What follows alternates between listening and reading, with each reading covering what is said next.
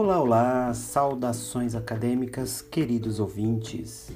Eu sou Lincoln Mendes, aluno de licenciatura em Letras do Polo Catedral em Curitiba, e este é o seu podcast Mulheres na História.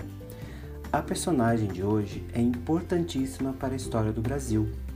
Em 2012, foi escolhida a 17ª maior brasileira de todos os tempos, Ganhou muitos prêmios, especialmente à frente do projeto da Pastoral da Criança, o que a fez ficar conhecida dentro e fora do país. Estou falando de Zilda Arnes. Zilda, catarinense, formou-se em medicina pela Universidade Federal do Paraná. Fez especialização em pediatria social, educação física e sanitarismo na medicina, aprofundou-se em pediatria e seu maior objetivo era evitar a mortalidade infantil, a desnutrição e a violência. Sua metodologia consistia em multiplicar o conhecimento e a solidariedade entre as pessoas. Ela acreditava que uma sociedade que valorizasse a educação seria uma sociedade que combateria a fome e a marginalidade em 1980, coordenou uma campanha do governo do Paraná para combater uma epidemia de poliomielite na cidade de União da Vitória.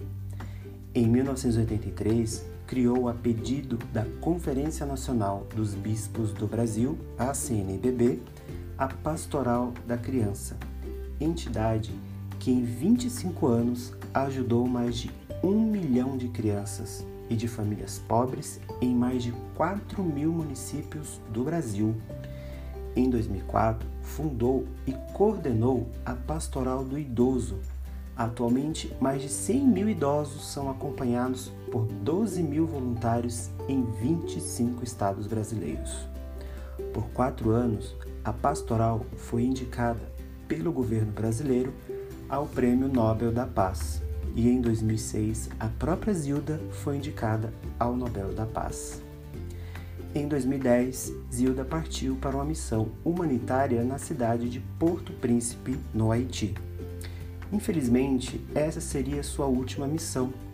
No momento em que ela estava ministrando uma palestra em uma igreja na capital haitiana, um violento terremoto atingiu o país, vitimando milhares de pessoas, entre elas Zilda Arnes. Seu velório foi em Curitiba e foi acompanhado por grandes nomes da política nacional, entre eles o ex-presidente Luiz Inácio Lula da Silva e o ex-governador do Paraná, Roberto Requião.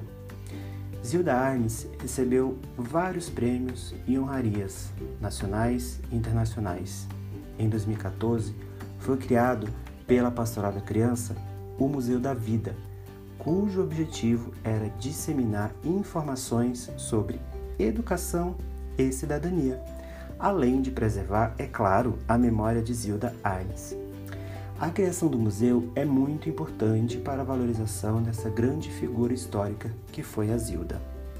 Sua nomeação como cidadã honorária de 11 estados e 32 municípios brasileiros também ajuda a mantê-la sempre viva na memória dos brasileiros. Essa, sem dúvida, é uma linda história, o que faz com que Zilda se torne uma grande mulher e super reconhecida. Para encerrar, quero deixar para vocês um trecho do último discurso de Zilda. Abre aspas.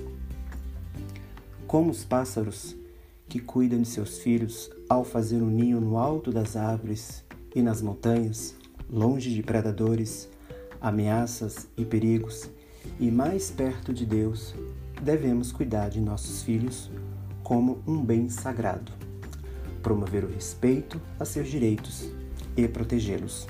Fecha aspas. Meus queridos, chegamos ao final de mais um episódio. Espero que tenham gostado. Compartilhem, comentem e visitem o Museu da Vida em Curitiba. Um grande abraço e até o próximo programa e episódio Mulheres na História.